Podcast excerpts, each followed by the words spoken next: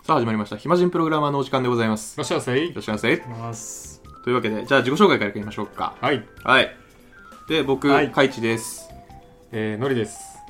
はい、淳平です。お新キャラ新キャラですねよろしくお願いします。誰だお前は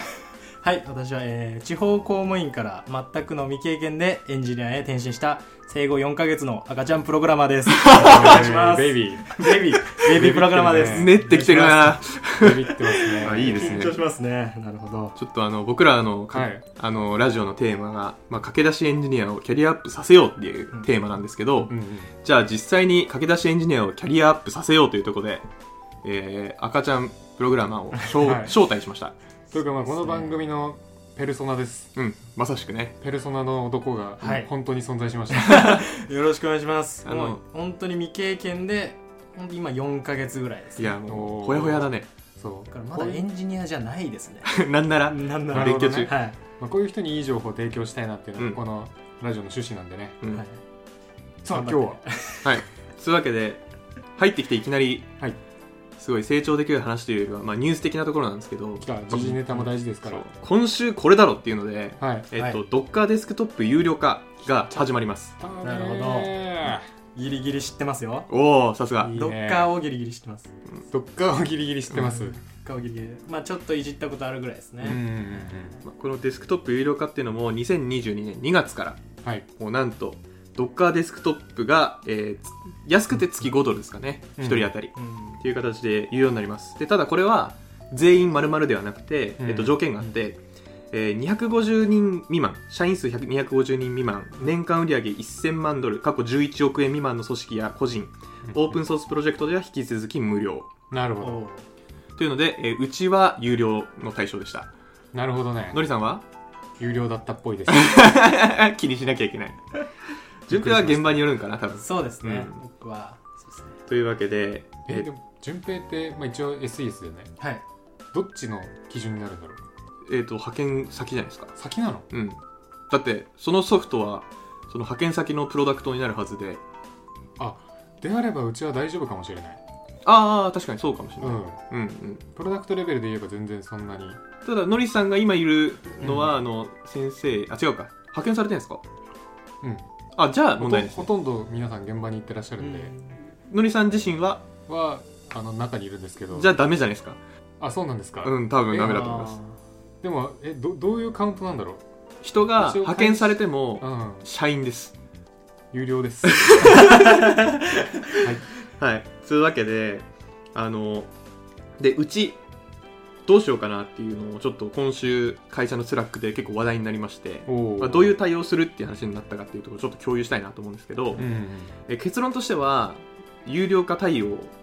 まあすの結果 Docker をインアンインストールするという結論に至りました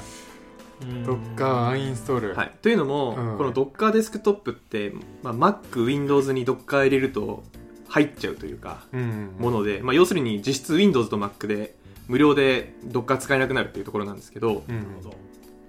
えーなんでいらないかっていうと最近の開発全部 EC2 とかやってるんですよ、マジではい、あとは Linux サーバーとかはいはいはいはいっていうのが多いんでで結局 Docker もそこで立てちゃうのでうんあーいらんなっていう話になりえー、自分の PC に入ってないのどっかいや入ってるんですけどうんなくてもどうにかなるとマジか、うんはいっていうのでちょっとうちは一旦見送ろうかなというところで、えっと、じゃあ全員絶対に1月中に削除してくださいっていううわおお触れが出ましたね、やばいっすねうん、そまのあ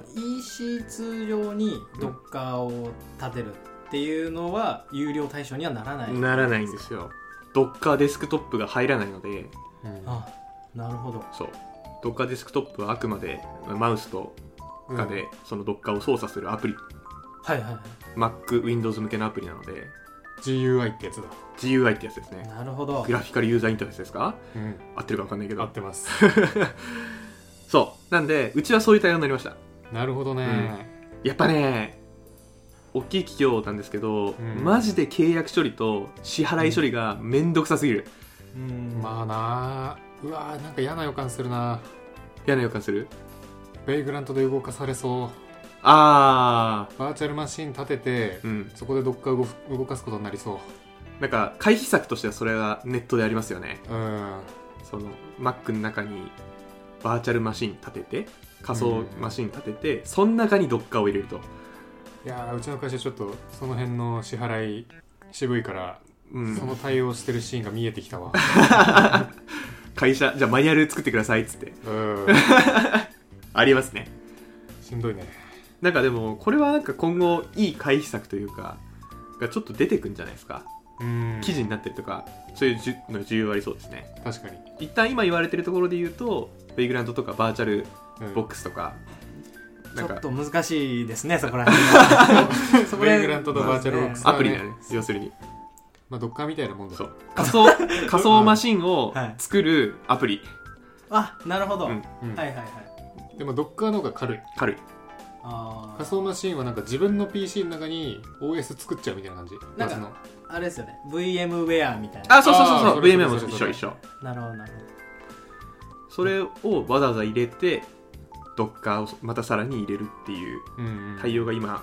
なんかキータとかに上がってる感じですねいろいろ上がってましたね、ちょっと面倒くさそうだねめんどいだって今まで一つの手間でよかったのがうん二手間になるんですもんねあとなんかこのドッカー軽いのに結局仮想マシン動かさないといけないっていう重くなる感じね、まあ確かに この PC 本体のなんかリソースを圧迫しますねうんうんまあちょっとこの辺はあの皆さん工夫を凝らしていい情報を僕らにくださいそして僕らの仕事の時間を縮められるようにお便りをお待ちしております本当ね、うんまあ、個人利用は引き続き可能らしいのでねいや本当にどっか必須技術ですからねそうそうそう今時個人には入れるんだな、うんきっとね、めんどくせえはいうんいやまあでもねあのーすごくいい技術作ってくれたんで本当にありがとうあの儲かってくださいって感じだけど本当だよね 革命ですもんねうんこれなかったギリギリなかった時代だったんです僕1年目の時はいはいはいまあ多分出てたんでしょうけどそんな広く使われてない時代だったのがもうどっか神うん結構最近ですか、そしたら。まだまだ。めっちゃ流行ったのはね多分4年とかうんじゃそないのぐらいだあねそのぐらいなんですね。えいや神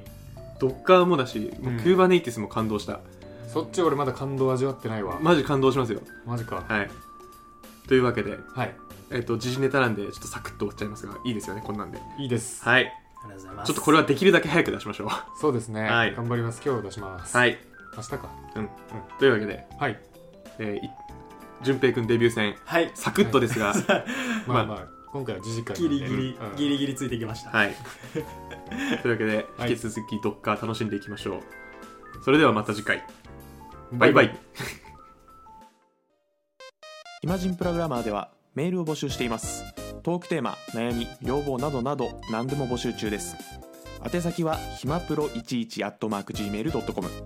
himapro11 at mark gmail.com になりますそれではまた次回